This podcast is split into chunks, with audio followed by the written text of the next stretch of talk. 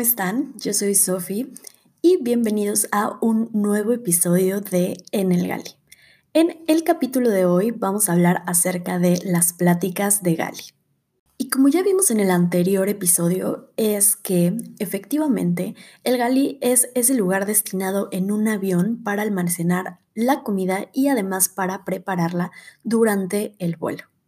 Pero, ¿qué son estas pláticas de Gali? Bueno, son conversaciones que están situadas en un gali de un avión, por supuesto, y se van a llevar a cabo en cualquier etapa del vuelo y además también en tierra.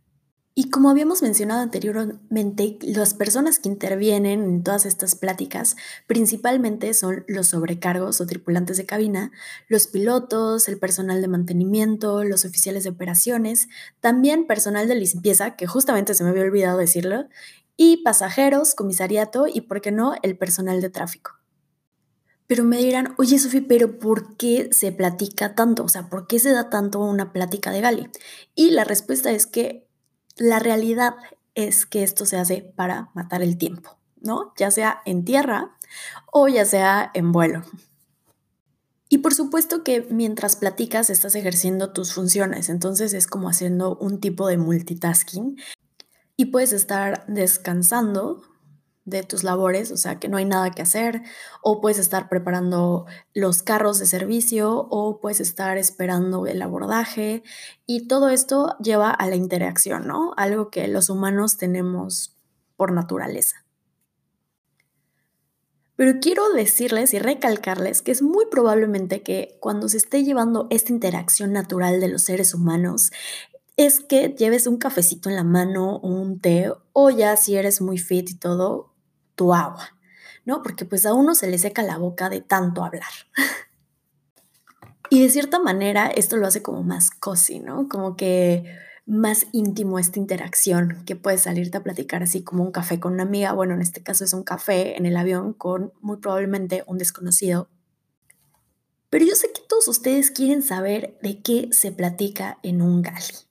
Pues miren, les voy a dar varios ejemplos de lo que se platica en un gali, muy a grandes rasgos, porque después vamos a profundizar, no en este capítulo, sino en los siguientes de cada uno de estos temas.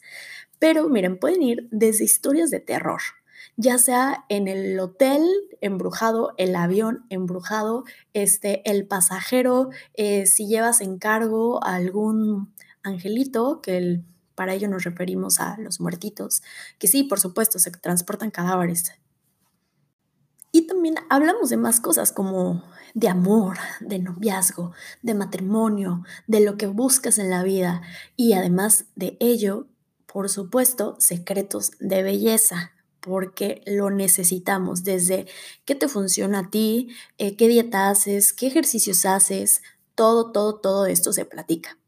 Pero muy probablemente antes de empezar con unos temas más profundos que otros, bueno, hables de la empresa, te quejes de la empresa, eh, hables de, no sé, hasta de pasajeros, no sé, hables también del destino al que vas, vas a hablar de los pasajeros o el tipo de pasajeros que están abordando en ese momento o de si te hicieron algo o no.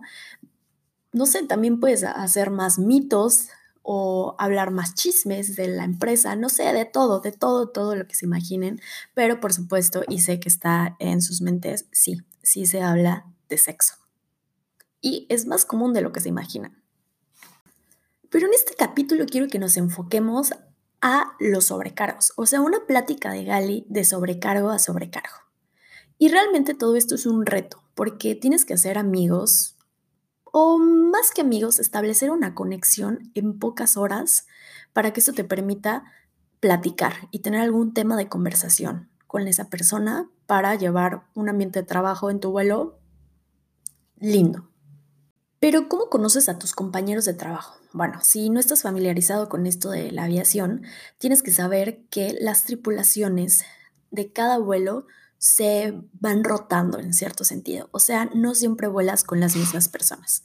También tienes que saber que si la empresa tiene muchos sobrecargos y pilotos, bueno, es muy poco probable que vueles con las mismas personas a una empresa que tienen muy poco personal. Entonces, también una empresa chiquita, una aerolínea chiquita, es más familiar que una empresa más grande.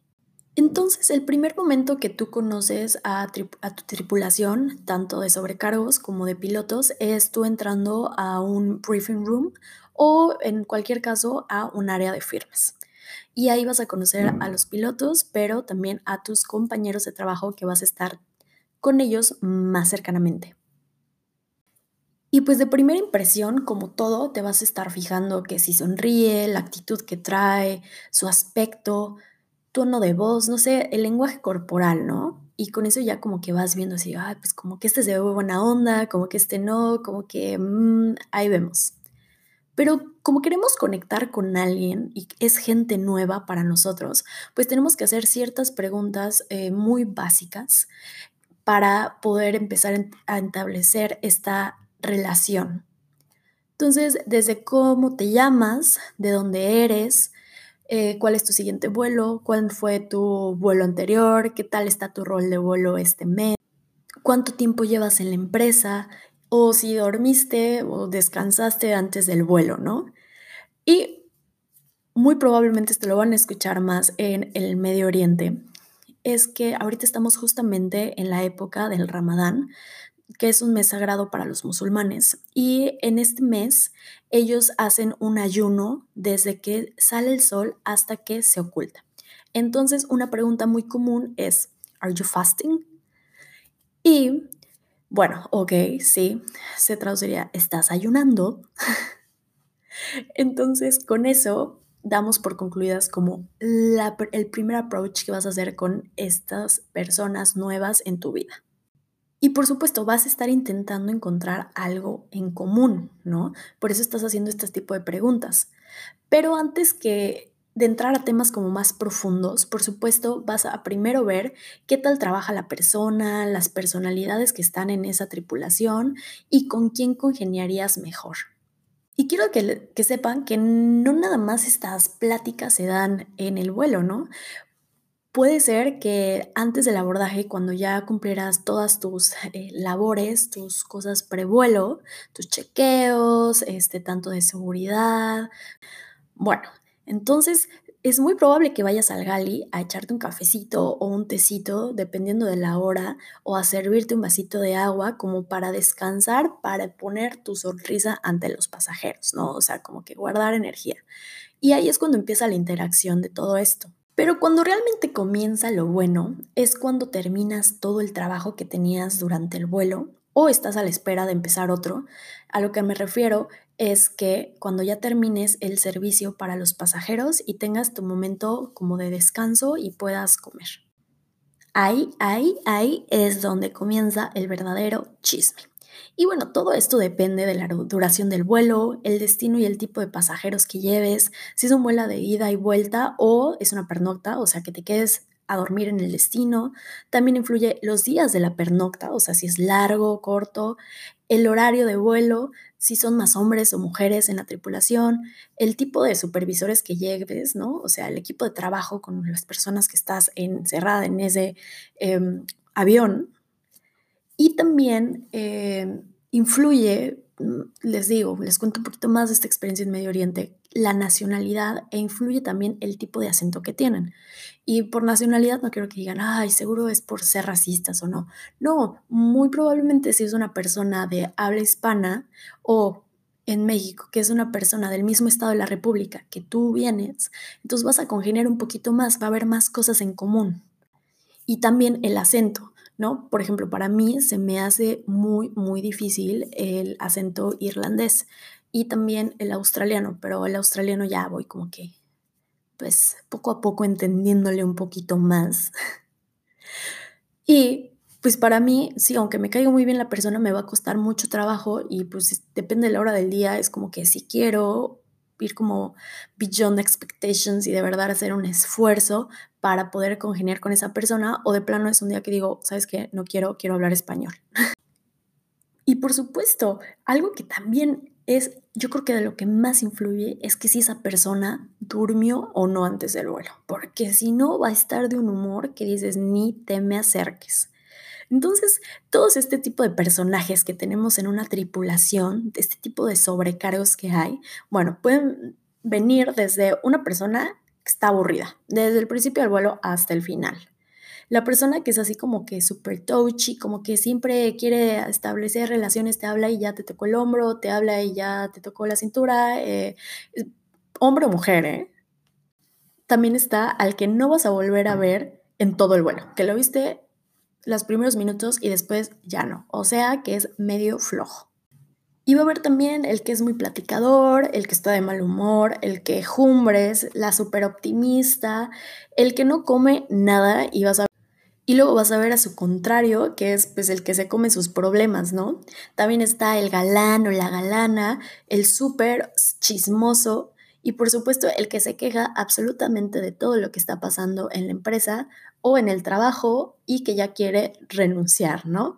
Y por supuesto el más lindo de todos estos es va a ser el que es más junior de toda la tripulación porque es el más adorable, el optimista, el que todo lo ve como si fuéramos eh, los niños grandes nosotros y está aprendiendo de este entorno. Entonces, si se junta con el quejumbres, pues va a aprender a quejarse, pero si se junta con el workaholic o el que es super by the book, pues va a aprender los estándares de la empresa perfectamente. Y siempre hay alguien que te quiera guiar, ¿no? Por supuesto. Y todas estas interacciones se pueden dar de uno a uno o en grupo, ¿no? Que yo siento que son las mejores, pero también son interacciones que o solo son para mujeres o solo son para hombres o son mixtas, porque también depende mucho si estás hablando de cierto tema y hay hombres presentes, entonces como que ya no puedes o te gusta uno y como que ya no puedes ser tú. Y también influye mucho ver una opinión masculina en un tema femenino, ¿no? Entonces una, eh, un grupo mixto es muy diversificado y tiene muchas corrientes de pensamiento ahí. Y ya cuando estás en este tipo de cosas, más uno a uno, pues hay preguntas más personales, ¿no? Desde la edad, que mucha gente se ofende, pero ¿por qué hay que ofenderse? No, no. dónde vives, de dónde eres, pero ya más como, bueno, de qué parte específicamente, ¿no? No tanto eh, la nacionalidad, sino ya como para crear más lazos de, ah, por ese restaurante. si es tu primera vez que estás haciendo este vuelo, si vas a salir a conocer, si puedes recomendarles, no sé, un restaurante por si ya saliste en ese lugar, o de plano si quieres salir con ellos, o no sé, salir a beber, siempre está uno que ya tiene la fiesta súper planeada, con la bocina, con el lugar a donde van a ir y todo el ambiente. Y una de las preguntas más frecuentes entre hombre y mujer, por supuesto, o bueno, creo que es entre todo, ¿no? Nos gusta el chisme de por sí. Es si estás casado, casada, si tienes novio, novia y haces ejercicio. y muy, muy subjetivamente, influye de dónde eres, o sea, de qué región, para que tú les recomiendes qué tipo de comida comer en el restaurante favorito de tu elección, ¿sabes? O sea, que tienes que sacar tema de donde sea.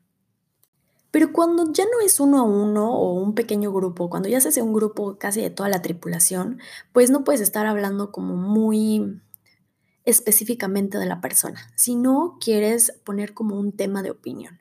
Y ya puede ser desde no sé, algo que está pasando en el mundo de las noticias. Eh, ahora podría ser como del coronavirus, por supuesto, que lo hicimos, ¿eh? Antes de que nos bajaran a todos de vuelo, estuvimos hablando del coronavirus y cómo podría afectarnos. Y realmente esto es para que todos eh, se sientan incluidos. Entonces así se puedan abrir más y conocer un poquito más, sobre todo si vas a convivir con estas personas mucho tiempo, o sea que te vayas a ir muchos días de pernocta con ellos. Y por supuesto, influye si el vuelo es de ida o de regreso, ¿sabes? Porque si es de ida, pues bueno, es más conocerse, pero si es de regreso, vas a contar todas las aventuras que te ocurrieron en esa pernocta. Y si saliste con la tripulación, si saliste solo, si fuiste de compras, si compraste comida, em, todo, todos esos pequeños detalles que igual no hablaríamos tanto con un amigo de toda la vida, aquí son importantes para establecer conexiones. Pero al final de este vuelo puedes llegar a ser algún amigo, pero la realidad es que es muy, muy probable que no los vuelvas a ver, a menos de que vuelvas a volar con ellos. Y esto es triste porque igual te la pasaste súper bien y te queda ese como el síndrome del campamento de verano, ¿no? Que siempre el, el, campamento de verano así de, ay, me la pasé tan bien y me encantaría volver. Y luego llegas el siguiente verano y ya no es lo mismo. Entonces es más o menos así. Vas a un destino, te la pasas súper bien, pero es más por la gente y vuelves a ir y ya no es lo mismo. No es lo mismo y no te la pasaste igual. Y esto hace que tengas que ser súper bueno a la adaptación al cambio y a la tolerancia a la frustración. Porque para mí, más o menos de 10 vuelos, 5 son buenos, 2 son excelentes, otros 2 son X, o sea que no me voy a volver a acordar de ellos, y uno es una pesadilla. Y más que nada, ese vuelo que fue una pesadilla fue más por la tripulación que por los pasajeros. Entonces, son cosas que creo que no sabían acerca de esto de las pláticas de Gali, pero no se preocupen, vamos a hablar de los temas más a profundidad en los siguientes capítulos. Les agradezco mucho que hayan tomado el tiempo de escuchar todo este chisme de Gali, que son nuestras queridísimas pláticas de Gali, para que ya en los siguientes capítulos podamos como vernos un poquito más envueltos en mi experiencia y en experiencias de nuestros invitados. Pero bueno, si te gustó este podcast, no olvides por favor compartirlo. Tengo mis redes sociales también, estoy en Instagram, Facebook y en YouTube. Por favor, síganme, ahí yo hablo acerca de cómo ser sobrecargo y los ayudo a cumplir sus sueños. Espero tengan un lindo día, no olviden de cumplir sus sueños y sus objetivos de la semana y nos vemos en el siguiente capítulo. Bye.